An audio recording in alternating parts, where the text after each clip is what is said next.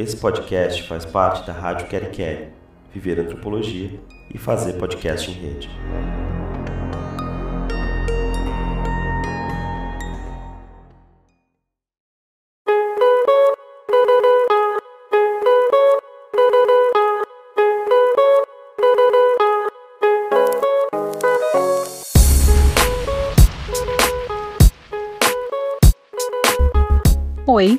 Eu sou Ediane Oliveira e esse é o segundo episódio da segunda temporada do Antropolis em 2021.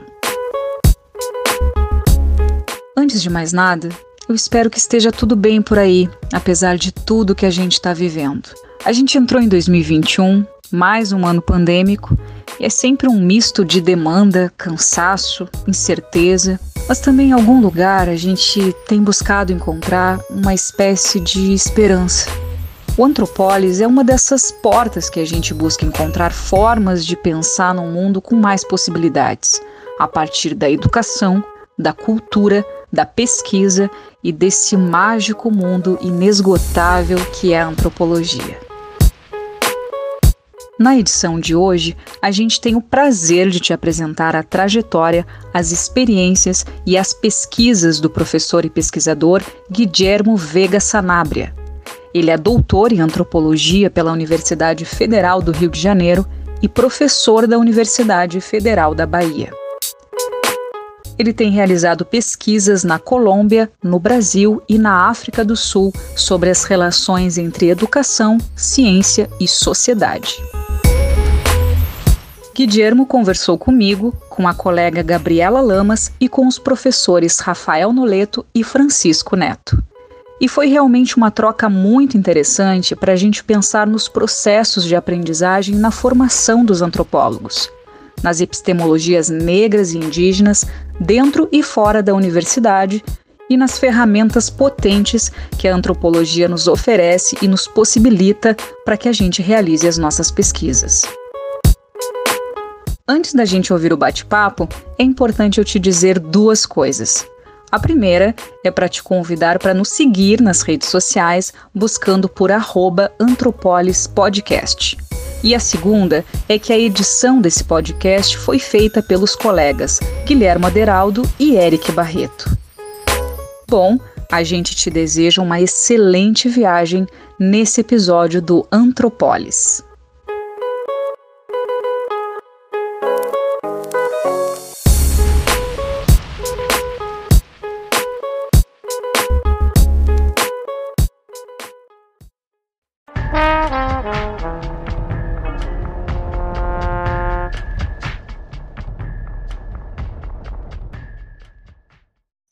A gente começa uh, mais um episódio Antropolis. Olá, Francisco, bom estar contigo novamente. Olá, Didi, tudo bom? Prazer receber o Guilhermo, Rafael, Gabi.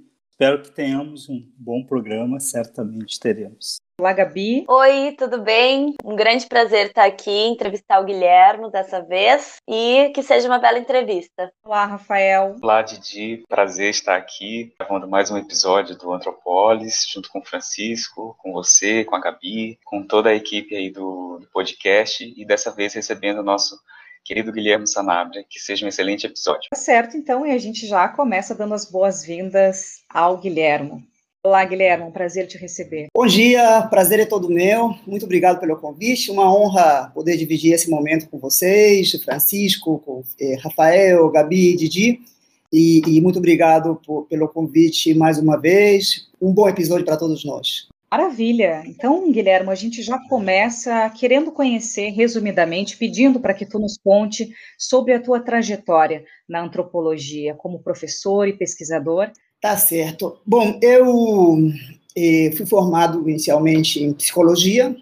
boa parte das coisas que eu continuo fazendo como antropólogo tem um, uma origem nessa formação inicial. Né? Até hoje, eh, as três grandes coisas que me interessam eh, são coisas que eu comecei fazendo no, na minha formação como psicólogo, mas em seguida, terminada a formação em psicologia, e, uh, eu fui fazer mestrado em antropologia, eu fiz eh, o curso de psicologia na Colômbia, fazer mestrado em antropologia na Federal de Santa Catarina e posteriormente me formei como doutor em antropologia no Museu Nacional do Rio de Janeiro, mas é, é, sempre com um trânsito é, tranquilo é, pela educação, então tanto como é, psicólogo quanto como antropólogo, é, sempre com um interesse muito claro nas discussões sobre educação, especialmente sobre escola, né? educação escolar, e daí que boa parte das coisas que eu tenho feito, inclusive no mestrado, tinham esse pezinho na, nas discussões sobre formação, sobre universidade, sobre escola. Fiz uma dissertação sobre o ensino de antropologia no Brasil, no início da meados da década de 2000, numa época em que ainda não tínhamos eh, os efeitos da criação, da, da, expansão da universidade. Em 2005, quando eu defendi minha dissertação, ainda eram poucos os programas de pós-graduação e eu fiz um, um trabalho focando no, na, na, proposta de ensino, no currículo dos programas existentes da época, pelo menos um, um grupo representativo dos programas da época, e hum, até hoje se passaram pouco mais de 15 anos e eu continuo com esse interesse muito vivo pelas discussões envolvendo escola, universidade e, de uma maneira muito especial, a discussão sobre formação de antropólogos e antropólogas no Brasil. Aproveitando que o, o Guilherme já trouxe né, um pouco da trajetória dele, falou um pouco das suas, é, do seu interesse em pensar a formação de antropólogos e antropólogas no Brasil, eu queria te fazer uma pergunta, Guilherme, que tem a ver atualmente com a sua atividade como coordenador da Comissão de Educação, Ciência e Tecnologia da Associação Brasileira de Antropologia. Eu queria que você falasse um pouco para a gente quais são as principais atividades e as, e as principais preocupações dessa comissão, para que você pudesse contar um pouco para a gente de, do trabalho que vocês desenvolvem, né, como é que a, Associação Brasileira de Antropologia tem tratado esse assunto. Lembrar, Rafael, que a comissão que hoje chamamos de Comissão de Educação, Ciência e Tecnologia é, foi criada na gestão da professora Miriam Grossi, 2000, entre 2002 e 2004, e ela foi criada inicialmente como Comissão de Ensino de Antropologia. Então, é, naquela época, justamente no embalo da expansão de, algumas discussões que surgiam sobre a diversificação do, do cenário profissional dos antropólogos, era assim que essa discussão se colocava à época, foi criada essa comissão. E, em algum momento, nos anos seguintes, ela passou a ser eh, chamada de Comissão de Educação, Ciência e Tecnologia. Vira e mexe nas, nas nossas discussões atuais, as pessoas perguntam por que um, uma comissão com tamanha abrangência, é verdade, e qual é a pauta desse momento? Vou falar do que tem sido a discussão nos últimos dois, três anos. Por um lado, as comissões eh, da ABA elas respondem a demandas específicas da diretoria e da própria associação. Por exemplo, ano passado, retrasado, a gente participou numa discussão sobre o Programa Nacional do Livro Didático. O Ministério da Educação solicitou à aba a indicação de especialistas que participassem na discussão do, do novo, dos novos livros didáticos. Essa é uma discussão extremamente sensível diante da, dos embates políticos que a gente enfrenta no momento, por exemplo, com relação a, aos conteúdos e às é, discussões em torno a uma suposta escola sem partido. Então, é, é, a gente teve ali uma discussão muito importante e uma, um posicionamento que serviu para que a aba se manifestasse e, a respeito desse, dessa demanda específica. Hoje em dia, a gente vem investindo mais, com mais cuidado na necessidade de articular o trabalho com outras comissões. Então, por exemplo, um tema sensível, importante na pauta atual, são as ações afirmativas. Isso supõe que a gente comece a, a, tentar articular com o trabalho que os colegas, as colegas da, das comissões de eh, antropólogos e antropólogas indígenas vem fazendo a, o trabalho que a comissão de antropólogos e antropólogas negras e negros vem fazendo e assim por diante. Então, é, outro assunto que é muito caro à comissão continua sendo a discussão sobre ensino de antropologia, especialmente num contexto de maior interiorização, da chamada interiorização do ensino superior no Brasil. Então, o trabalho das comissões, por um lado, responde a demandas específicas de cada momento, por outro lado, também há uma série de temas que se colocam com uma maior duração. Um desses temas que eu diria que tem estado presente no trabalho da comissão desde o início foi é, tem sido justamente o, a discussão sobre a formação de antropólogos, sobre os cursos de graduação a partir da década de 2000 e, e assim por diante. Amanhã estaremos juntos novamente, né, Guilherme, no outro evento, né, junto aos coordenadores e coordenadoras, né, dos cursos de antropologia, onde o Guilherme vai fazer uma fala, né, e a gente está né, tentando organizar esse, esse grupo, enfim. Mas uh, eu gostaria de trazer um pouco mais a questão da, da, da formação mesmo. Né? Acho que é muito importante é, essa discussão, porque tem a ver, a formação tem a ver com uma reflexão sobre o fazer antropológico e o sentido dele. Né? E atualmente eu estou coordenando o curso aqui na UFPEL, e recentemente, quer dizer, a gente começou com, uma, com um, projeto junto à arqueologia, né? E o curso de antropologia estava entre as duas áreas, é, se compunha com as duas áreas, e posteriormente, por questões legais lá, a arqueologia foi é, é, reconhecida como profissão e foi exigido um curso específico de arqueologia. E agora nós estamos na, no desafio né, de lidar com uma antropologia é, com interface, mas com uma certa. É, é necessário colocar uma, uma característica uh, mais uh, específica e marcante para esse curso. Né? E eu, sinceramente, por vezes, uh, acho que é um desafio e sinto dificuldades em pensar isso. Né? A gente estava acomodado com a relação com a arqueologia e hoje pensa numa especificidade, é, pensa que a formação da antropologia se dá no Brasil através das ciências sociais e é, por vezes é difícil pensar a, a formação de antropologia é, em função da experiência brasileira sem necessariamente um, um, é, um vínculo forte com as ciências sociais, né? É, em termos de mesmo de formação, né? pensar numa, numa certa especificidade da antropologia me parece do ensino, né? da formação me parece um desafio importante. Diante desses desafios, assim, que você, gostaria que você comentasse um pouco sobre isso. O que é um, seria um ensino de, de antropologia? Né? O que, que, ele se diferencia, por exemplo, de um, de, uma, de um ensino nas ciências sociais? Sim, é um tema muito importante, muito caro a nossa discussão nas ciências sociais no Brasil, mas também tem um, um quê de espinhoso Lembre-se, lembre-se, Francisco, da, da, das grandes discussões que a gente tinha, ou que a gente tinha não, porque nessa época eu era estudante, mas na, na época, na, na, década de 2000, durante uh, o tempo em que pensava-se na criação dos primeiros cursos de graduação em antropologia. Uma, uma, o Brasil, desse ponto de vista, é diferente do, de outros países da América Latina, onde, historicamente, ou pelo menos há muito mais tempo, existem graduações em antropologia.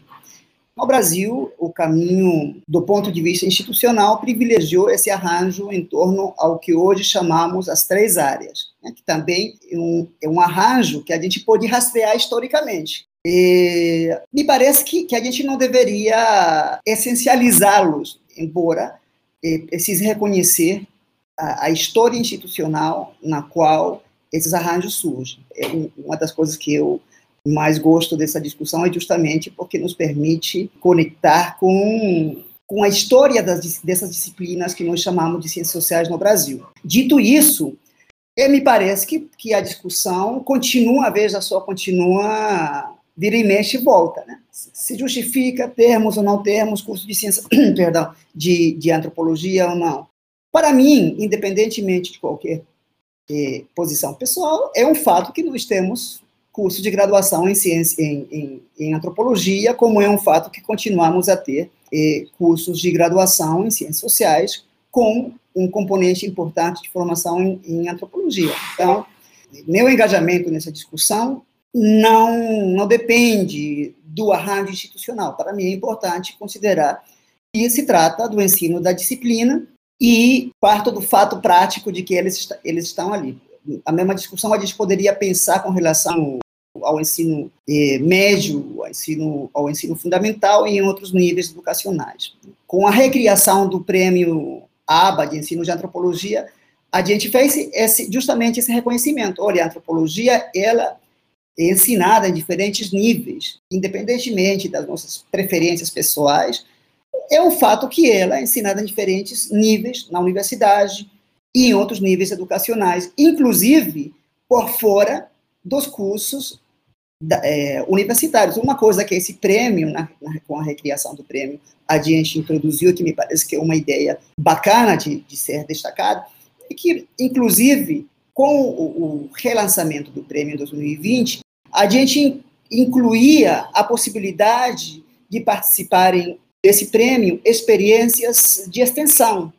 Por exemplo, se você trabalha em uma escola sindical ou de, de formação de líderes comunitários, e você, como antropólogo, é capaz de pensar o ensino da disciplina num contexto como esse, é, você é muito bem-vindo para apresentar a sua experiência no, no prêmio. Então, eu, eu creio que, que, Francisco, que o, para além de qualquer debate sobre os cursos de graduação em antropologia ou em ciências sociais, enfim, creio que é importante reconhecer os diferentes âmbitos onde a disciplina é ensinada. E eu acho que isso também eh, tem sido um exercício, uma experiência muito bacana eh, no Brasil. A diversificação dos diferentes espaços onde a disciplina acontece, surge e se consolida com, em meio a dificuldades por todos nós conhecidas, ultrapassam o âmbito dos cursos de graduação, ultrapassam o âmbito dos cursos de pós-graduação. E, e, isso me parece que é parte da riqueza. Agora, qual seria a especificidade? Bom, em geral, nós tendemos ainda a conferir um valor à formação na, na antropologia, em nome do reconhecimento da diversidade, em nome da apropriação de saberes outros que não apenas os saberes escolares, pelo reconhecimento de outros especialistas e de, e de, e de detentores de outras formas de produção de conhecimento que eu acho que, que, que, estão no coração da própria antropologia. Então, desse ponto de vista, me parece que o próprio exercício de consolidação de uma área como a antropologia abre espaço para, discussões em torno à diversidade, as formas de conhecimento, as diversas formas de conhecimento, as formas como as pessoas e os grupos se engajam na produção de saberes e, e me parece que isso continua sendo, creio eu, das, das grandes contribuições que, que uma área como a antropologia eh, pode fazer. A exclusividade da antropologia não me parece que seja uma exclusividade da antropologia. Ora, certamente, eu creio que os antropólogos estamos especialmente qualificados para nos engajarmos nesse tipo de experiências formativas e de debates. Voltando à sua pergunta, eu diria uma coisa que, de toda forma, vale a pena eh, enfatizar. Com relação aos, aos cursos de graduação em, em antropologia, uma vez que eles são uma realidade, eles fazem parte da nossa realidade, eu creio que uma, um passo importante nesse sentido tem sido eh, justamente a discussão que a gente iniciou no Fórum de Coordenadores de Graduação dos cursos de Antropologia, porque essa discussão chama a atenção para um novo cenário, que não é apenas o cenário da, da interiorização, mas é o cenário da interiorização e da graduação na nossa área, porque essa é uma discussão realmente nova e veja, nas poucas discussões, nos poucos momentos que a gente até agora teve oportunidade de se encontrar, esse fórum foi criado no meio da pandemia, e nós já percebemos claramente a enorme riqueza, mas também os enormes desafios que a formação de graduação em antropologia coloca, especialmente nas, nos novos cursos e nas, nas universidades criadas no interior.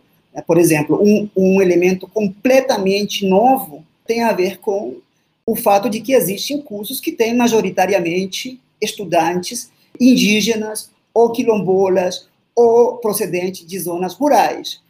Esse é um fato que muda completamente o cenário, embora também nas capitais e, nos, e nas universidades mais antigas, todos saibamos que a demografia universitária tenha mudado. Ora, não ao ponto de eh, alguns cursos de graduação em antropologia localizados em lugares do interior do Brasil, onde é clara a presença majoritária de estudantes indígenas, negros, quilombolas, procedentes de, de áreas rurais. Isso muda o panorama e eu creio que esses, esses novos elementos a gente precisa incorporar rapidamente e levar muito a sério na discussão da formação de antropólogos, ou pelo menos da formação de graduação nas nossas áreas, né, incluindo as ciências sociais, evidentemente.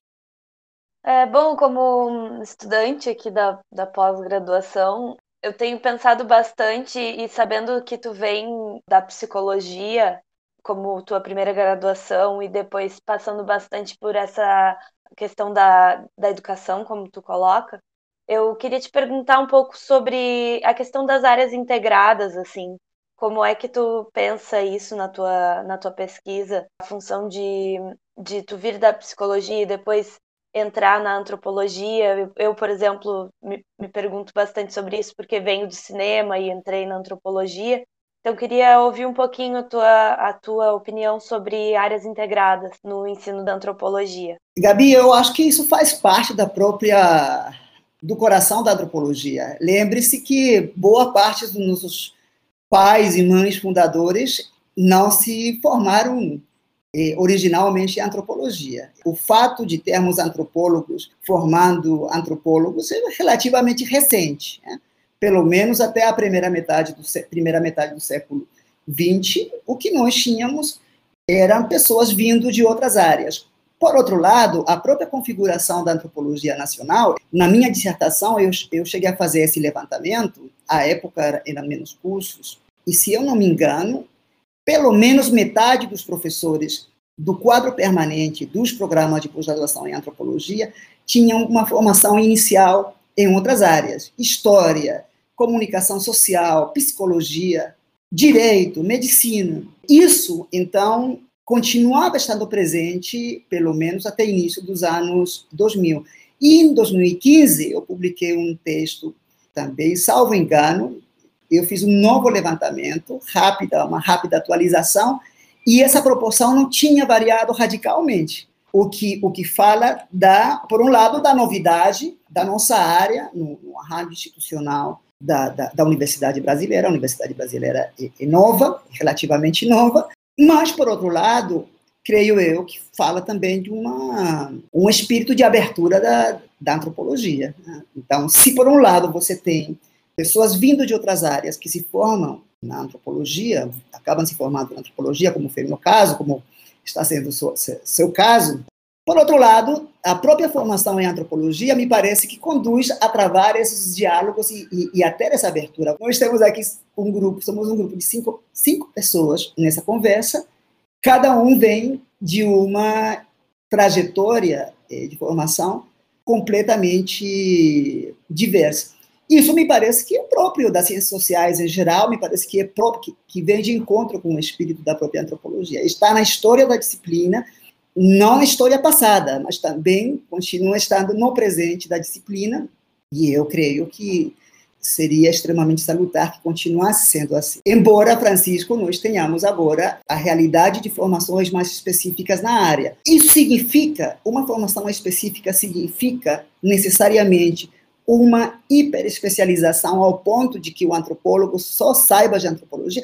Evidentemente não. Dizer, seria, seria pouco, pouco sábio da nossa parte. E a própria diversidade temática é, da antropologia no Brasil fala, fala bem disso. Nós continuamos a conversar fortemente com a história, com a medicina, com o direito.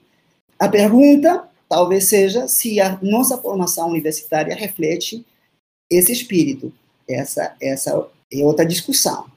Na prática, nós fazemos esses trânsitos. Eu, na minha própria história pessoal, tem sido extremamente tranquilo.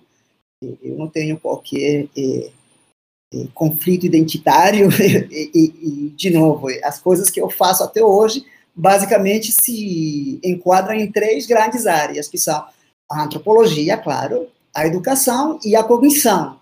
Eu, como, como psicólogo, eu me formei como um psicólogo interessado em cognição. Então, por isso, hoje, continuo fazendo esses trânsitos com toda tranquilidade. Eu creio que uma boa formação em antropologia deveria permitir fazer esses trânsitos com toda a liberdade. A grande discussão talvez seja se nossa formação universitária, se nossos arranjos curriculares, se as nossas experiências formativas na universidade garantem essa flexibilidade para fazermos os percursos formativos com toda a liberdade que, que uma formação em ciências sociais e ciências humanas poderia, deveria permitir.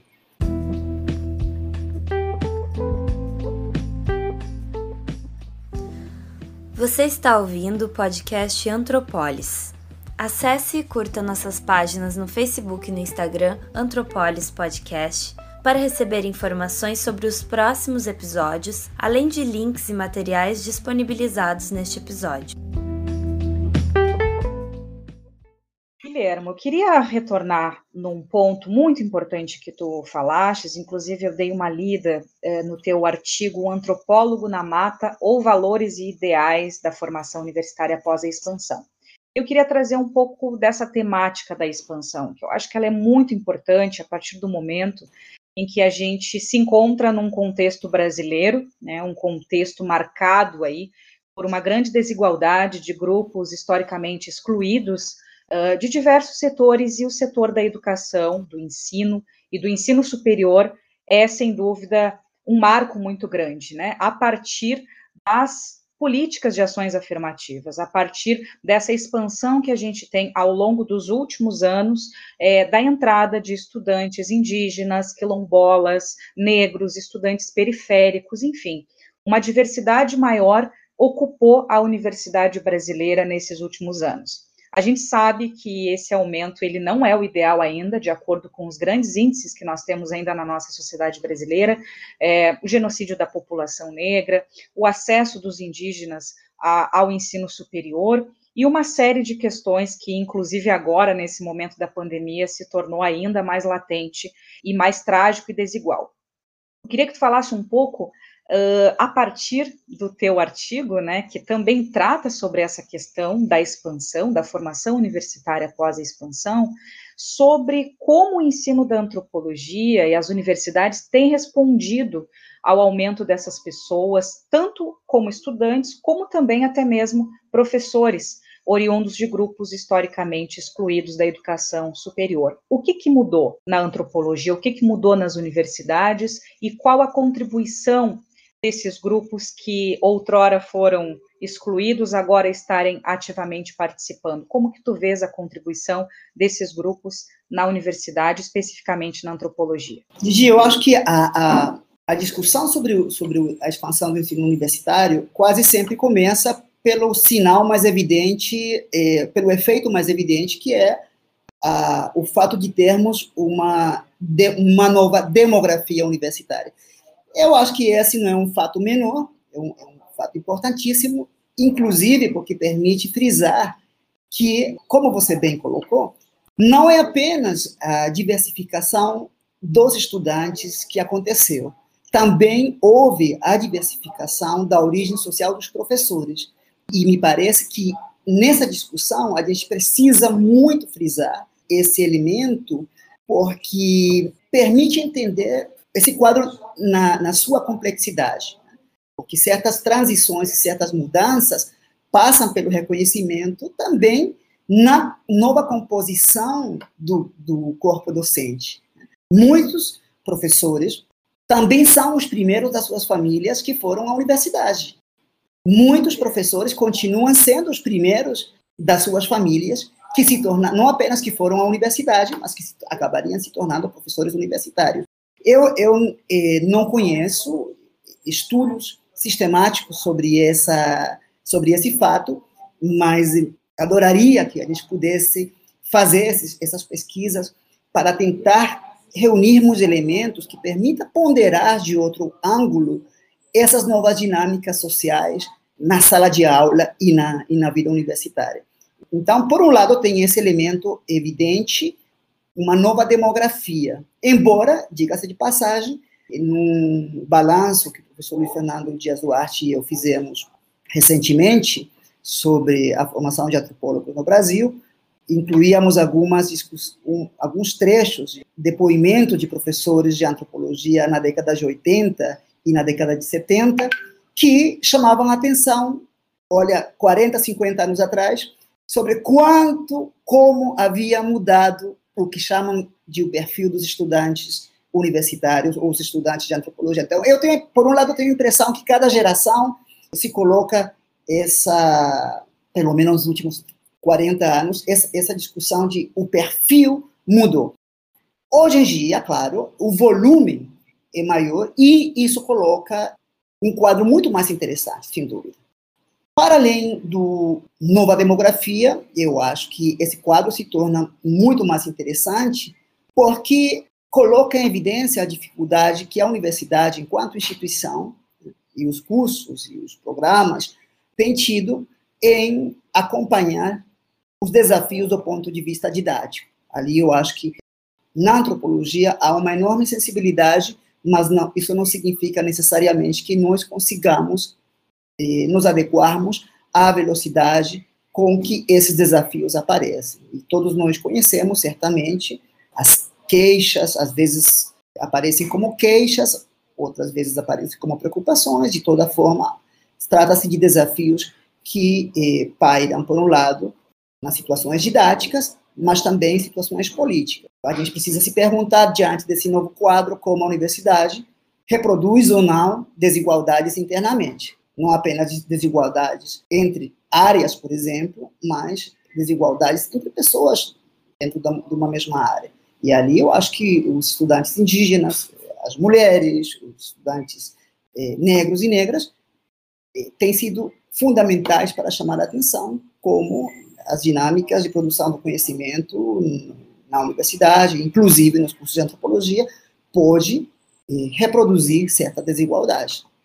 Esse talvez seja o principal desafio que a gente tem. Eu tenho tentado pensar mais especificamente sobre as adequações curriculares, é, é, é disso que a gente vai conversar amanhã, eh, Francisco, porque eh, também nesse terreno vira em mente aparecem discussões sobre o que, que seria relevante, o que, que, seria importante ensinar, quais os autores que merecem ou não merecem ser tidos como um cânone, e por aí vai. Essas discussões que, que, todos nós conhecemos. Então, eu tenho dedicado alguma atenção à, à discussão sobre currículo, mas, evidentemente, a assuntos que ultrapassam o currículo. Agora, o currículo, para mim, é importante porque ele exprime bem essas dinâmicas sociais objetivadas num arranjo específico, né, que é o currículo. Todo arranjo curricular é um arranjo cultural.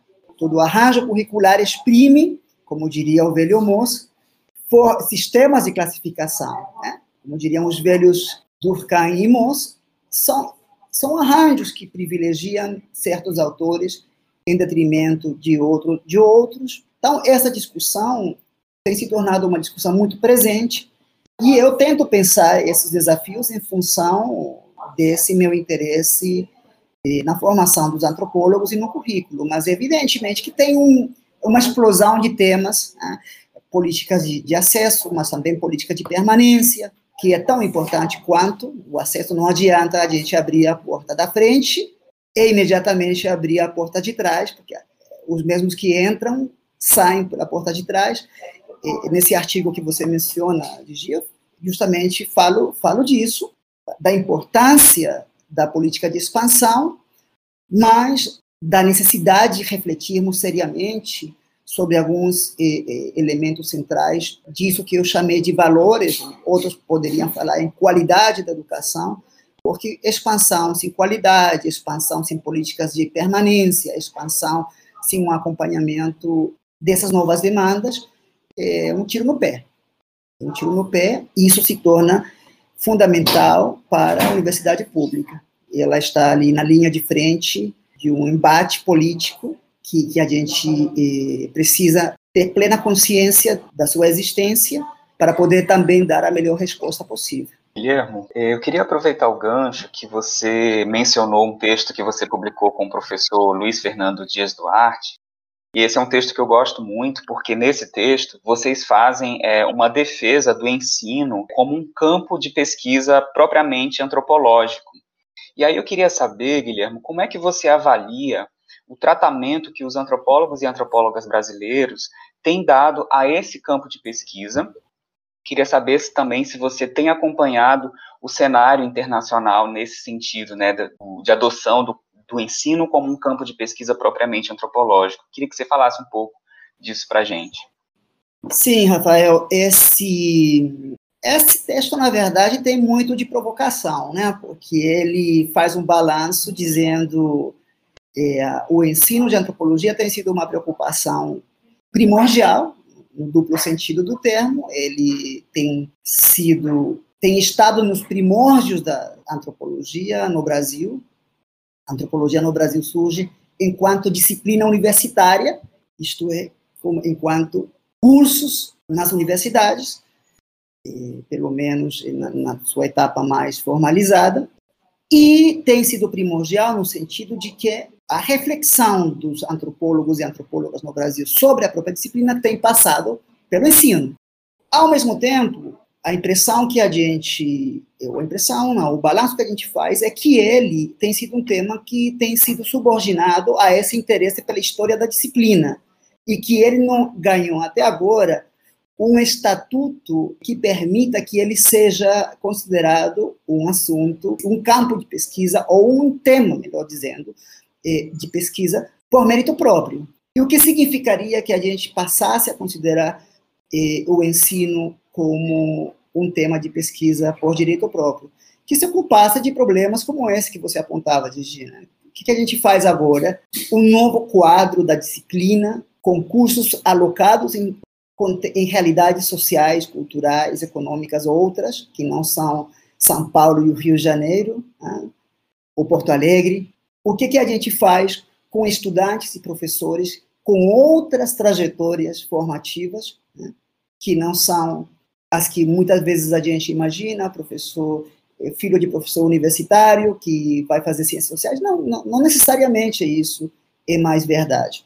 Como é que a gente pensa problemas que são problemas eminentemente sociológicos? Nesse artigo, Rafael, a gente fala que antropólogo gosta de falar que nada é inato, que tudo se aprende, que tudo é construído, mas que, paradoxalmente, parecemos muito pouco interessados como esses aprendizados acontecem. E isso vale, inclusive, para o aprendizado da própria disciplina. Um pouco também pela ideia romântica de que a gente aprende antropologia fazendo antropologia e que não precisamos necessariamente refletir como esses processos de ensino de aprendizado acontecem. Então, é uma provocação, é uma, no sentido de que talvez seja uma, uma aspiração muito grande, uma ambição muito grande, dizer, olha, como seria importante que, a, que o ensino de antropologia, o aprendizado de antropologia, se tornasse um, um campo de pesquisa. Pela história, interessadas eh, nesses, nesses, nesses, assuntos, para além da das, produção de memórias, normalmente esses, esses assuntos de ensino ficavam nas mãos de professores sênior, professores mais velhos, no final da carreira, eles falavam eh, como tinha sido a vida deles na universidade, como quem tinha sido seu orientado. Então, repare que havia sempre o, o, uma, um viés de produção de memória pessoal, institucional, mas eu não perco a esperança de que a gente comece a fazer pesquisa antropológica sobre a maneira como a própria disciplina é construída, reproduzida em termos de ensinos e de aprendizados, não apenas na universidade, não apenas eu tenho pessoalmente um interesse pela, pelos espaços escolares, mas de novo, é, é, certamente há espaço para, para produzir pesquisas nessa área que não apenas referidas à escola ou à universidade. Mas é, uma, é mais uma aspiração, viu, Rafael? É mais uma ambição, é mais um. E, embora o campo da antropologia e da educação seja um campo com uma de longa data na antropologia, trabalhos específicos sobre o ensino e o aprendizado com um estatuto similar ao estatuto que outros temas têm ganhado na antropologia, eu diria que, que nós ainda temos um longo caminho pela frente, o que, que torna também um cenário extremamente interessante. Quem sabe, eh, Gabi, você não se anima, é? ou, ou, ou estudantes de graduação, de pós-graduação, que nos ouçam, possam pensar nesses processos de. Eh, quando eu fiz minha dissertação, eu falava um estudo das formas institucionalizadas de transmissão da cultura. Então, para mim, era um problema de reprodução, de, de relações entre gerações. Há problemas sociológicos eh, importantes ali nesses processos, né? além de problemas de história da disciplina, enfim, da estrutura universitária, de didática, enfim, eu acho que o universo ali o, o assunto, Rafael, é que talvez esse, esse na, professor eh, Daniel Simeão, nesse livro que produziu, publicou a aba recentemente sobre o campo da antropologia no Brasil, em 2018, eles publicaram esse livro com a professora Bela Ferman Bianco. Ela, eles, eh, o professor Daniel Simeão fala na introdução que o campo da, da antropologia no Brasil é um campo eminentemente de professores.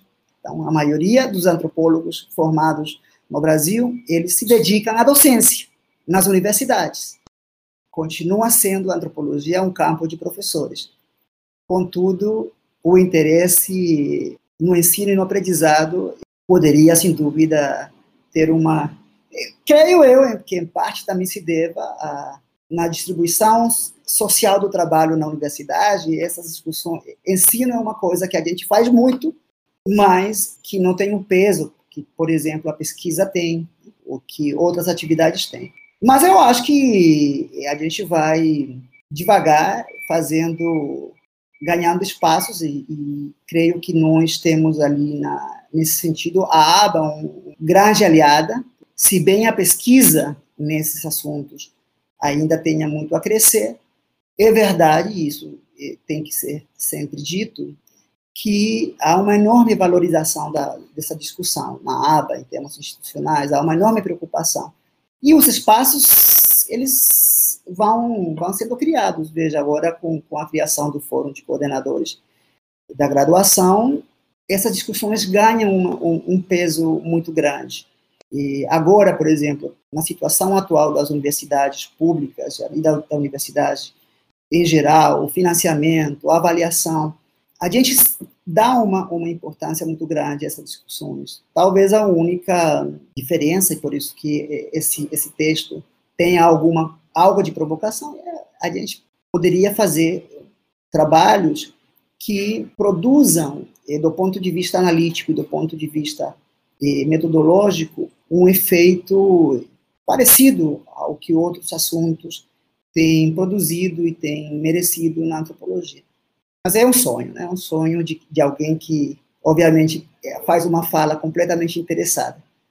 É, você estava falando coisas muito importantes e eu estava lembrando da ontem, né, Gabi, nós estivemos numa, numa, numa sala de aula onde tem um texto do Roy Wagner onde ele vai falar longamente sobre o trabalho de campo, sobre a lógica do trabalho quer dizer, a forma de fazer o trabalho de campo, para conseguir é, adentrar num, num, âmbito de interlocução com, com os grupos no qual ele estava produzindo conhecimento junto com os dairívicos e tal. E eu fiquei, você falando, eu fiquei pensando, olha, que não, se o trabalho de campo tem essa centralidade que tem que ter na antropologia, é, não parte, não, não faz parte dessa dimensão reflexiva fundante da disciplina, pensar na, na formação do antropólogo, no ensino do antropólogo, para reconhecer a potencialidade, inclusive dialógica, que essa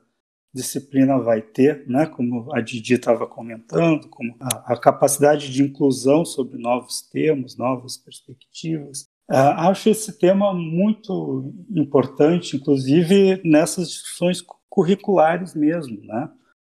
Uh, fico pensando, como você propôs, quer dizer, como manter a característica de relação que a, que a antropologia tem com outros campos, de abertura para outros para vários sujeitos sociais e tudo mais. E acho que isso tem que ser pensado, né?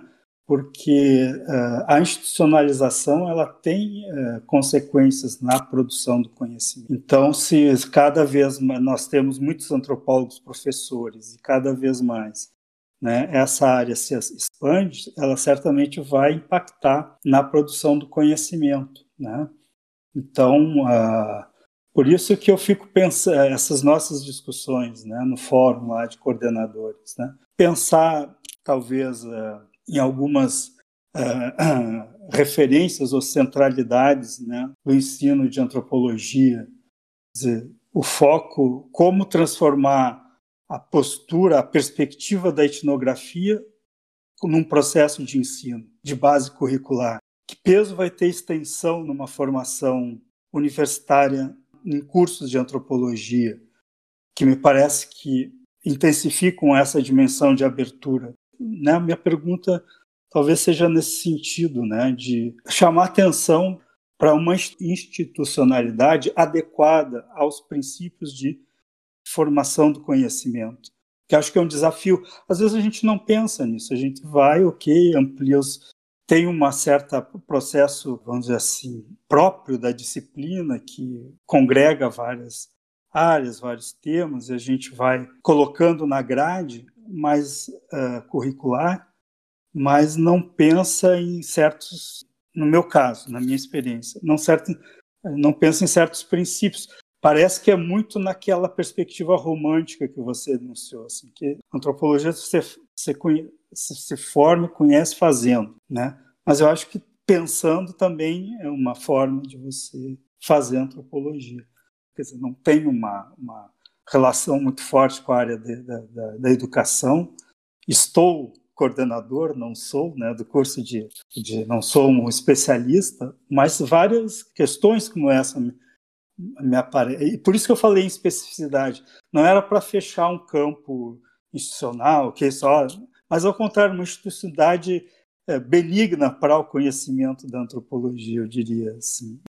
Francisco, eu acho que você, você chamou atenção para, para um, um outro elemento que eu mesmo uso como referência para, para tentar pensar por que o ensino é importante. Você mencionou o trabalho de campo. De fato, o trabalho de campo tem sido um dos grandes temas a partir dos quais nós, os antropólogas, pensamos sobre a disciplina. Quer dizer, vinculamos, inclusive, nossa identidade profissional e o que a antropologia é a própria experiência do trabalho de campo. Bom, eu penso muitas vezes no ensino como uma experiência análoga ao trabalho de campo, especialmente no Brasil, porque se o professor Daniel Simeão está certo na, na afirmação, e ele está certo quando ele diz o Brasil continua sendo, a antropologia no Brasil continua sendo um campo eminentemente de professores. Hoje em dia nós passamos maiores dificuldades pela falta de, de concursos públicos. Mas, de fato, em termos institucionais, eh, nós, no Brasil, continuamos sendo um campo de professores. E se isso é verdade, o ensino de antropologia é uma via de acesso para pensarmos a própria configuração da disciplina num contexto como brasileiro, em que a disciplina tem tido todo o seu desenvolvimento fortemente atrelado à universidade, ao ensino universitário. Então, por isso, para mim, a reflexão sobre o ensino é uma reflexão sobre a antropologia.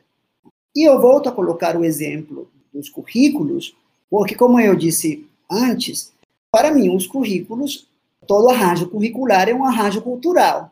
Ele fala de um ordenamento né, de operações cognitivas relacionadas a formas de seleção e de hierarquização de conteúdos, de autores, de textos, de obras.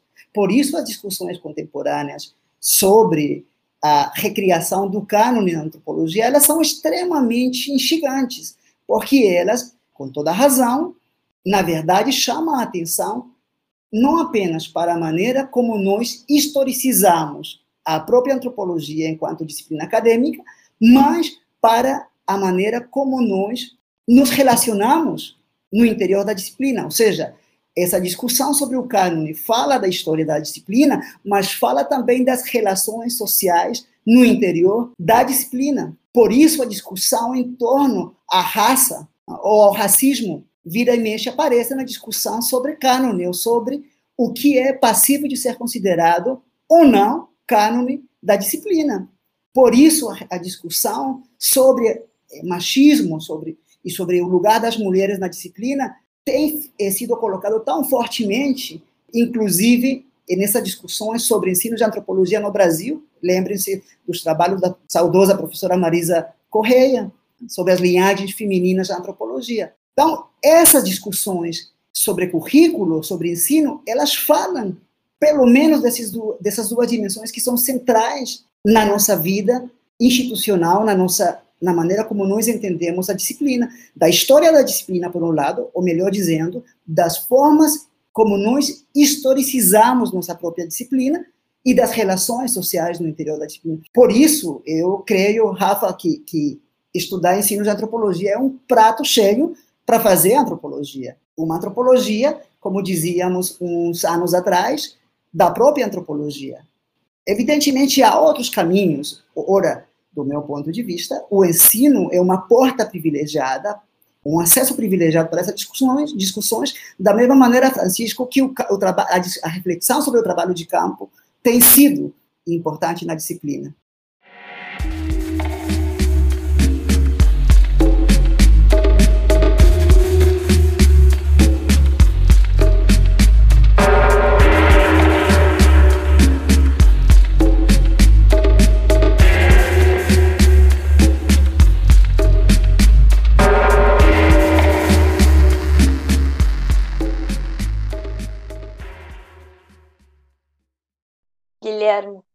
Lendo teu texto, A Antropologia Historicizada ou Os Índios de Fenimore Cooper e, e também o Antropólogo na Mata, se percebe bastante esse rigor com que tu leva o estudo da educação, do ensino na antropologia, é, te utilizando das ferramentas da antropologia para estudar isso, assim.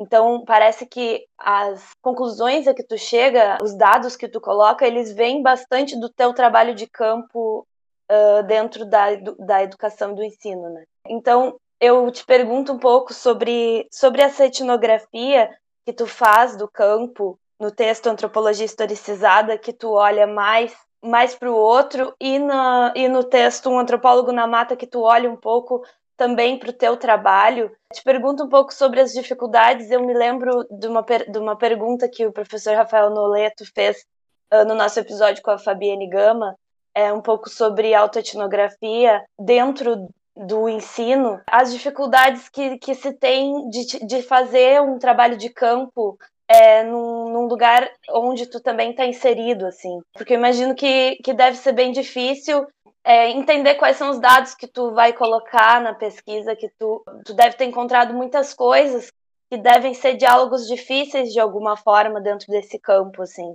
Principalmente tu estando inserido também no campo, né? Gabi, eu, eu tendo a pensar que muitos desafios são similares a qualquer tentativa de objetivar a nossa própria experiência. Então, eu sou professor em sala de aula e sou um antropólogo que tenta pensar antropologicamente sua experiência como professor de antropologia. Minha experiência e a experiência dos estudantes, de outros colegas. Então, é uma, um exercício de objetivação dessa experiência eminentemente subjetiva, que me parece, mas esse aí é um ponto de vista pessoal, não sei se sequer se, se seria facilmente aceitado por, por outras pessoas, mas eu acho que eu, continua sendo o grande desafio de todo o trabalho de campo. Né? Então, agora, esse texto do, do eh, Antropologia Historicizada era é fruto do, do, meu trabalho quando eu era mestrado. Eu me lembro, eh, uma, uma professora muito renomada, quando eu fui entrevistá-la sobre como ela ensinava antropologia, ela, muito severa, me disse: quem é seu orientador? Quem é sua orientadora? Por que você está fazendo isso? Você deveria estar estudando eh, numa aldeia, você deveria estar eh, indo para a roça. Por que você está fazendo isso? Isso não é coisa que um mestrado faça. Isso era para que um professor estivesse fazendo, ou, ou então alguém do doutorado. E, e ela estava certa, num certo sentido, de que era uma, um exercício com algum grau de dificuldade considerável, especialmente para alguém que, do ponto de vista dela, para alguém que não tinha se formado em ciências sociais e que estava ah, dando o primeiro passo na sua formação em antropologia, eu estava no mestrado.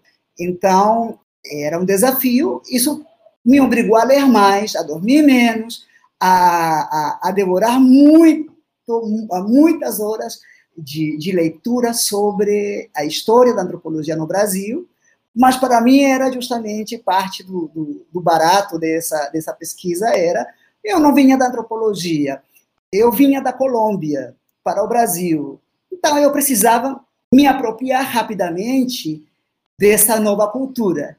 E a melhor maneira que eu encontrei, como faria qualquer antropólogo, foi pesquisando. E então eu fiz essa dissertação, mas a professora ela, ela foi muito gentil no final das contas, ela me deu a entrevista que eu tanto precisava, mas antes disso ela me deu uma bronca, porque do ponto de vista dela, eu era muito eh, novo no campo como para pretender fazer uma pesquisa sobre os cursos de antropologia ou sobre os antropólogos, mas, veja, eu, eu acho que eu fiz uma coisa que, que me parece que estava tá, certa, e, e era o fato de que eu tratava, tratei os antropólogos com todo o respeito, com todo, mas também com todo o distanciamento que eu entendia que era necessário para poder fazer uma pesquisa. Isso obriga você a ter mais controles. Eu tive também a sorte extraordinária de ter excelentes professores, e a minha orientadora, a professora Miriam Hartung,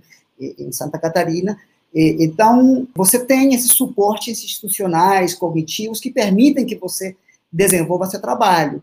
Então, desse ponto de vista, eh, Gabi, eu penso que são desafios que, engajamento subjetivo e de, e de, permanente tentativa de objetivação, que em geral a gente continua enfrentando em qualquer experiência de trabalho de campo. E eu penso hoje em dia que, que há uma certa vantagem, porque é, muitas das situações que a gente vive no dia a dia, como professor, eu tenho recurso da pesquisa para tentar objetivá-la. Então, eu, boa parte do meu tempo como professor eu dedico a pensar e a escrever sobre esse meu trabalho de professor. Então, me parece que é um bom, uma boa equação, né? uma boa equação situações que em outras condições poderiam ser pesadas, ou especialmente aviltantes, ou, ou confusas, eu, eu me beneficio do recurso de utilizar as ferramentas analíticas e metodológicas da antropologia para pensar meu trabalho como professor de antropologia, que eu acho que é um dos grandes corolários dessa proposta de pesquisar o ensino, é sabermos ou tentarmos saber como nós, antropólogos e antropólogas, utilizamos das ferramentas analíticas e metodológicas da antropologia para pensarmos o ensino, para ensinarmos a antropologia. Né? Porque eu creio que não se trata apenas de ensinarmos os outros a fazer etnografias, mas de encarar a atividade da sala de aula como uma experiência etnográfica, com um exercício de distanciamento e de aproximação permanente, com exercícios de engajamento e de distanciamento permanentes, com exercício de estranhamento? Sala de aula. Uma, uma sala de aula como as nossas são um teste permanente de estranhamento e de desconstrução de muitas coisas que a gente dava como dados. Então, por exemplo, Didi, para voltarmos ao problema da diversidade após a expansão a gente não pode supor que, pelo fato de sermos antropólogos, lidamos melhor do que outros com a diversidade da sala de aula. Todos nós sabemos dos embaraços didáticos que todos nós experimentamos nas salas de aula. Então, diriam alguns, em casa de ferreiro, espeto de pau, pode acontecer. De maneira que o apelo para usarmos as ferramentas analíticas e metodológicas da antropologia. Para, para pesquisar o ensino, também vale para utilizarmos as ferramentas analíticas e metodológicas da antropologia para embasarmos nosso próprio ensino da disciplina. E aí sim, a universidade, do jeito que ela ficou, é um prato cheio para um bom professor de antropologia, creio eu. É, bom, eu queria aproveitar né, para perguntar ao Guilherme, é, que o Guilherme foi um dos organizadores de um dossiê recente né, no Anuário Antropológico, que é um dossiê sobre a interiorização da antropologia. E eu queria que você falasse para a gente, é, após né, a publicação do dossiê, com todos os textos já divulgados, como é que você avalia essa experiência de organização do dossiê? Como é que você avalia o conjunto de textos, né, com a experiência dos professores e professoras de antropologia em universidades interiorizadas? Que tipo de avaliação você faz né, desse contexto a partir da organização desse dossiê? Rafael, eu queria dizer que foi uma experiência privilegiada. Eu, eu tenho muito gosto, muito orgulho desse trabalho que fizemos com a Natasha Leal e com o Diógenes Cariaga. Você, inclusive, estava ali no, no grupo inicial e, por, por razões de força maior, você não pôde acompanhar até o final. Mas foi, de fato, uma, uma ideia sua, né? Em 2018, você, a Natasha e o Diógenes fizeram a mesa, uma mesa na RBA, em Brasília, com esse mote da alteridade, novas universidades, novos cursos de antropologia e novas formas de docência. E o que a gente fez foi retomar essa, essa ideia original sua e expandi-la para incluir experiências de colegas em outras regiões do país. Então, fizemos um trabalho, um apanhado com experiências de ensino de antropologia em, em universidades de recente criação no, no, interior do Brasil. Eu creio, voltando a, a esses efeitos interessantes da, da última expansão da universidade no Brasil, que esse dossiê oferece uma perspectiva muito interessante dos professores e professoras jovens trabalhando nesses novos cursos e nas universidades do interior. A gente fazia a brincadeira de que, de uma certa perspectiva para algumas pessoas, Unicamp é uma universidade do interior, porque as pessoas falam de Campinas como, como o interior de São Paulo. Ora, todos nós sabemos a diferença entre a Unicamp e outra, e, e, universidades e outras universidades do interior. Então, uma primeira coisa que a gente constatava era a necessidade de nuançar essa ideia de interior, porque a própria ideia de interior pode esconder profundas assimetrias e desigualdades das instituições existentes entre as instituições que nós agrupamos eh, de maneira geral nessa ideia de universidades no interior. Claro que elas, do ponto de vista geográfico, podem estar alocadas no interior, mas elas não estão todas nas mesmas condições. Né? Eu mesmo, à época em que eu falo da minha experiência numa universidade do interior, na Universidade Federal de Viçosa, onde eu fui professor até 2019, e, Viçosa é um tipo de interior que não é exatamente o interior da Serra da Capivara, onde a, a Natasha Leal trabalha. Então, esse tipo de de trabalho de reflexão. Por isso, meu apelo, Gigi, a, a importância de fazermos pesquisa nessa seara, porque à medida em que nós consigamos embasar analítica, empiricamente, essas reflexões, nós teremos me melhores ferramentas para trabalharmos os debates, inclusive no terreno político. A discussão sobre a expansão da universidade é uma discussão pedagógica, didática, isto é, profundamente política. E, e, e, esse trabalho tem esse, eu tenho muito carinho por ele porque mostra as virtudes e também as dificuldades pelas quais estudantes e professores, professoras dos cursos recém-criados no interior passam. Essas, essas dificuldades vão desde a inexistência da infraestrutura básica, ter um local para funcionar, até as dificuldades relacionadas às dinâmicas de reprodução do próprio campo. Então, voltando ao currículo, uma tendência, uma característica muito, muito marcante da organização dos currículos em antropologia no, no, no país é que a gente tende a reproduzir os currículos em que nós nos formamos. Então, professores nos formamos no Rio de Janeiro, em São Paulo, em Porto Alegre e vamos para o interior. e vamos para o interior e conhecemos como modelo formativo nossa própria experiência. Tendemos a reproduzir esse modelo. Isso é ruim? Não, não necessariamente. Isso, entre outras coisas, porque nós continuamos a nos, a nos formar em moldes que garantem uma, uma excelente experiência formativa. O problema é pensar que esse modelo pode ser simplesmente reproduzido nos locais, nos novos locais, onde a gente vai fazer o seu trabalho. E o que esse dossiê e os trabalhos publicados nesse dossiê mostram é que não necessariamente. Significa que, então, a gente precisa inventar a roda? Não, também não precisa inventar a roda. A roda já foi inventada. Contudo, é importante que a adequação da nossa experiência como professores, a adequação dos nossos cursos, a adequação da própria experiência de ensino de aprendizado atente para esses, essas condições específicas nas quais os cursos foram criados e as condições específicas das populações às quais esses cursos atendem. Então, o trabalho da Natasha, por exemplo, é um trabalho bacana, porque ele fala como é que ensinar antropologia para camponeses, como é que ensinar antropologia para quilombolas ou para estudantes indígenas. E voltamos a falar em alguns em alguns cursos de graduação, por exemplo, eles são maioria.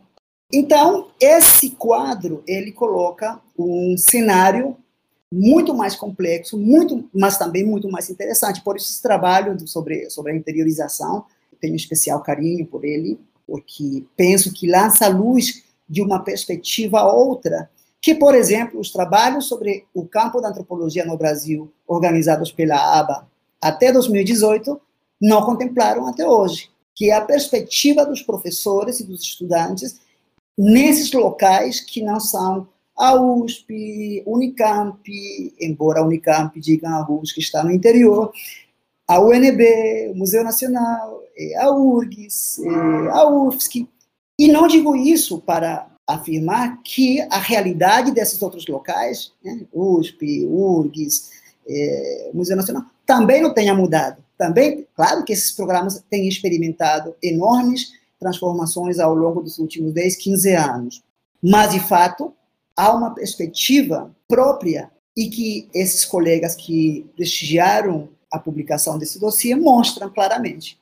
Há uma experiência que eu não sei se é essencialmente diferente, mas que traz elementos que tornam a discussão nuançada e que coloca problemas que, sem dúvida, o fato deles enfrentarem os problemas que enfrentam e os desafios que enfrentam contribui e enriquece esse debate sobre o ensino.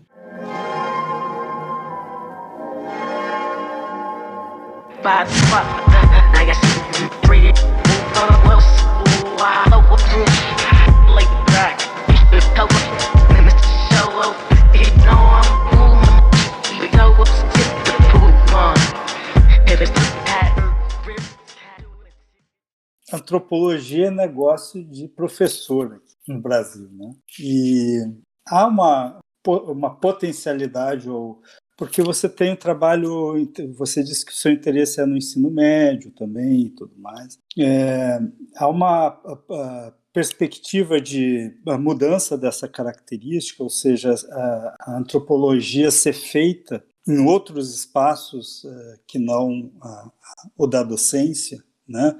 Em outras. Claro, a gente sabe que há no, no serviço público né, a contratação de, de antropólogos, que hoje está, né, provavelmente vai ser diminuída, é, mas é, essa dimensão de maior é, capilaridade em termos de, de espaços de construção né, do, desse conhecimento até para a gente talvez pensar em, em termos de profissionalização da, da, disciplina, né? É, na verdade, é só uma, né, uma provocação para uma reflexão uh, livre mesmo, né?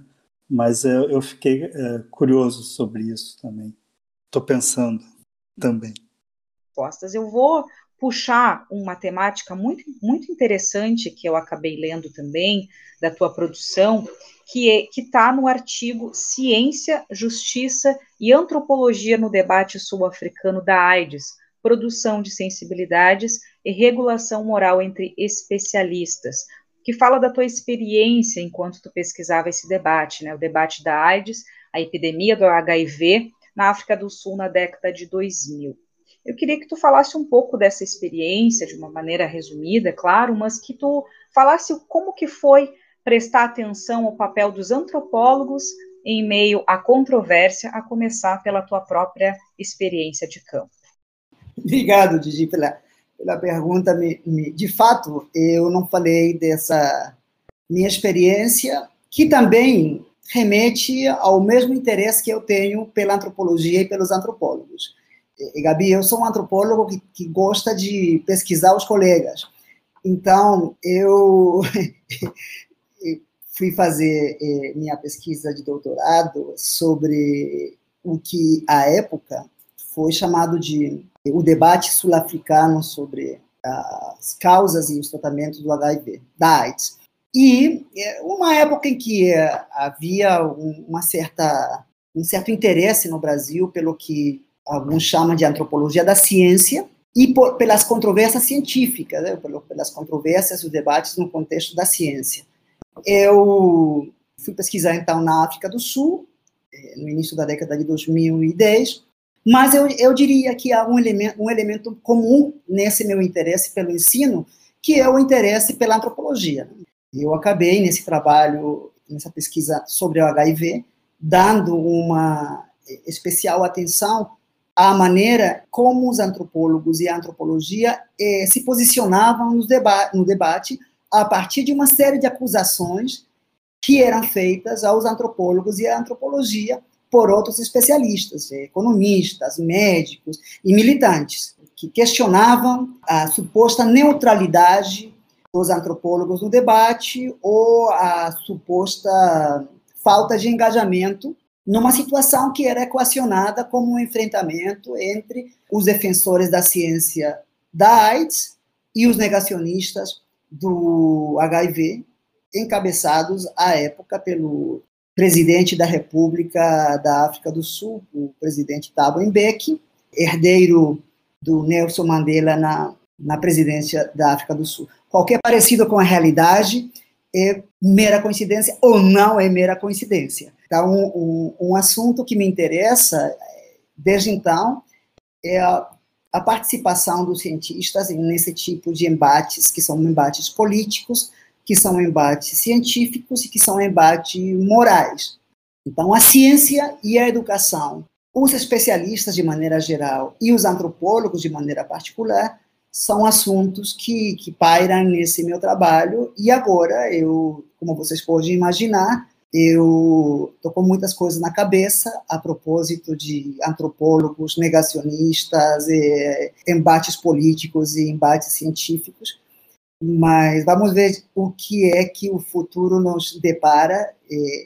Eu acho que há ali uma, uma ponte muito importante entre essas grandes discussões sobre ensino e sobre a configuração disciplinar e institucional da antropologia e a maneira como nós, antropólogos, participamos da ciência como um todo, né? Nos engajamos na produção do conhecimento científico, da vida universitária e na nossa relação com médicos, com políticos, com, com, com ativistas, que foi minha experiência desse trabalho na África do Sul, Didi. Então, é, obrigado por me permitir falar dele. Eu não, não mencionei isso no início, mas é, tem a ver, sim, com o interesse geral, meu, meu interesse pela ciência, pela maneira como se formam cientistas, a maneira como se formam antropólogos, a maneira como viramos ou nos tornamos antropólogos e os cientistas que os antropólogos somos. Creio eu. Sem contar que essa tua temática, né, uh, tem muita ligação também com o momento que a gente está vivendo agora nessa pandemia também, que causa aí vários debates. Queria pedir para que tu então respondesse a provocação do Francisco, que ele tinha feito antes de mim, tudo dentro, desse bloco, por favor. Peraí, só, eu, eu, Francisco, eu, por que você não faz uma gentileza? Porque eu não tenho certeza se eu, se eu entendi qual era exatamente a, a, a, a tua provocação. Eu, é mais refletir sobre uma antropologia brasileira, né? se ela vai efetivamente se constituir, é, se ela se constitui como uma é, antropologia de professores, como foi colocado lá, né? ou uh, ela tem uma capilaridade em termos de produção da, do fazer antropológico mais uh, ampliada e, e, possível de ser reconhecida. É, essa é uma, uma, ótima provocação, viu, Francisco? Porque na década de 2000, inclusive isso está lá no, no balanço que o professor Luiz Fernando Dias Duarte e eu fizemos eh, sobre a formação dos antropólogos no Brasil, na década de 2000 estava muito em voga a discussão sobre, na época, alguns falavam de antropologia extramuros, que era a diversificação do campo profissional dos antropólogos para além da universidade.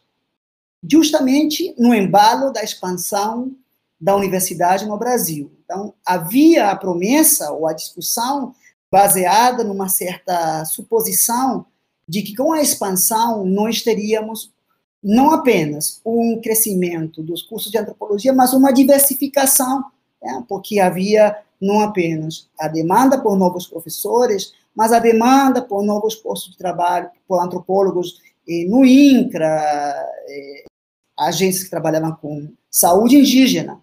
E então essa discussão tomou uma força ali muito importante. A impressão que eu tenho, e aí é uma, uma opinião pessoal, provavelmente nem todo mundo concordará com isso, mas eu me baseio um pouco no balanço que a professora Bela Felman Bianco e o professor Daniel Simeão fizeram em 2018, que mostrava que o campo da antropologia no Brasil continua sendo um campo eminentemente professores, isto é, que o destino profissional dos egressos de antropologia, dos cursos de antropologia no, no Brasil, continua sendo os postos de trabalho nas universidades. Obviamente que, diante do quadro atual, essa pergunta não tem resposta imediata, porque não temos sequer temos concurso, então não temos mais contratação de antropólogos em, em, nas, em agências é, do governo e também não estamos tendo mais concursos nas universidades. Então, é um quadro que a gente não sabe exatamente como vai se perfilar. Contudo, pelo menos, repito, baseado nessas, eh, nesses dados que apresentavam no balanço da ABA em 2018, continuamos sendo um campo de professores. Outra coisa é a maneira como nós, antropólogos e antropólogas no Brasil, nos relacionamos e valorizamos essa condição de professores. E aí é onde vem também minha provocação e minha, meu apelo a, o quão produtivo pode ser o investimento na pesquisa sobre ensino para fazermos alguma antropologia. E esse texto do, do balanço que o professor Luiz Fernando e eu fizemos termina com mais uma provocação. A pergunta que a gente faz é sabermos se a gente pode fazer alguma boa antropologia do ensino de antropologia. Mas, para mim, é um fato que essa condição é um traço marcante da configuração institucional da antropologia no Brasil. E isso, Francisco, inclusive, para colocar mais lenha na fogueira, nos coloca em certa saia justa, porque, claro, é inevitável a pergunta de se isso é verdade, se a gente continua tendo antropólogos que vão ser professores universitários, você legitimamente pode perguntar qual o espaço ou qual o lugar da formação de professores na nossa formação como antropólogos. Mas isso aí é um, um assunto que também eh, a gente poucas vezes considera nas nossas discussões sobre ensino.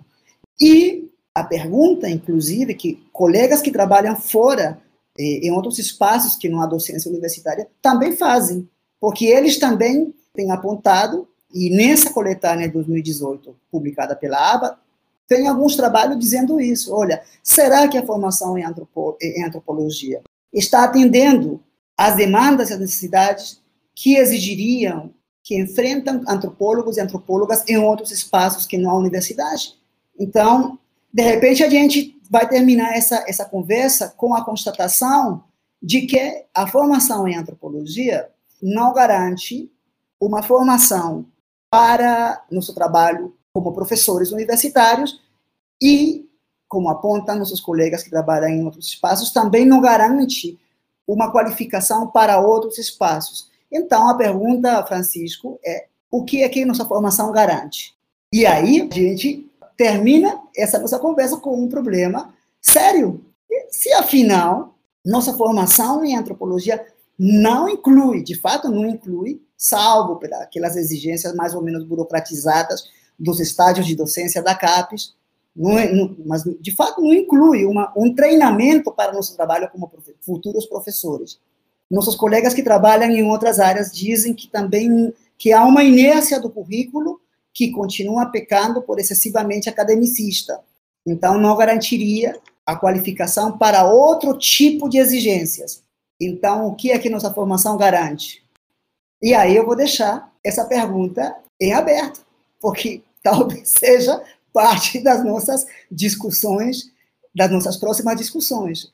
Eu, para não deixar, para não deixar especialmente os estudantes que estão começando com a sensação de uma sensação péssima, eu acredito que continue a garantir coisas muito importantes. Quais são essas coisas importantes? Podemos continuar conversando a respeito disso.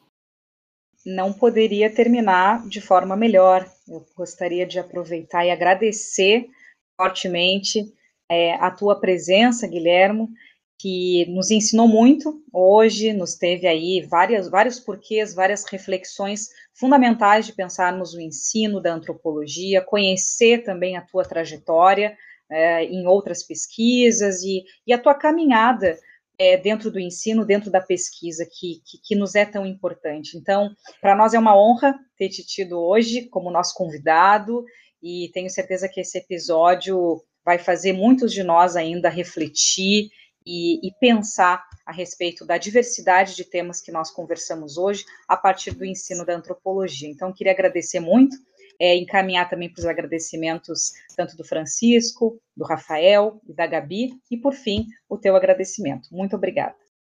Bom, agradecer então a, a, a oportunidade de estar aqui com o Guilherme, né, com Gabi, Rafael, Didi, né? É, tem sido sempre um prazer né, participar desses episódios aqui do Antropólis. Né? A gente aprende muito e agora não foi diferente. Né? Então, é, Guilherme, muito obrigado pela generosidade, né, por que você nos trouxe aqui. É isso. Bom, eu quero aproveitar para agradecer o Guilhermo pela sua disponibilidade de, de, estar aqui com a gente, nos ensinando muito sobre antropologia, despertando aqui várias reflexões e dedicando um pouco do seu tempo para debater esse tema que é tão importante para todos nós, antropólogos e antropólogas. Então, Guilhermo, muito obrigado pelo seu aceite é, ao nosso convite que seja um episódio bastante ouvido aí por estudantes, professores e pessoas interessadas é, em saber um pouco mais da antropologia, o que, que a antropologia pensa acerca de educação, ensino e processos de aprendizagem. Muito obrigado, Guilherme. Guilherme, só te agradecer muito. As minhas, meus questionamentos foram bem contemplados pelas tuas respostas, até aos outros colegas também. Eu me senti entendendo tudo, assim, muito feliz de de estar tá participando desse episódio. Realmente foi uh, um crescimento bem grande, assim. Gostei muito de participar. Muito obrigada pela tua presença, pela tua generosidade mesmo. Valeu. Bom, gente, muito obrigado pelo convite, que muito, muito me honra e, e me deixa muito feliz sempre a possibilidade de conversar com colegas, professores desses assuntos relacionados ao ensino e ao aprendizado de antropologia, e especialmente um agradecimento à, à Gabi. Estudantes sempre são interlocutores privilegiados dessas conversas, então, muito, muito obrigado mesmo e até a próxima.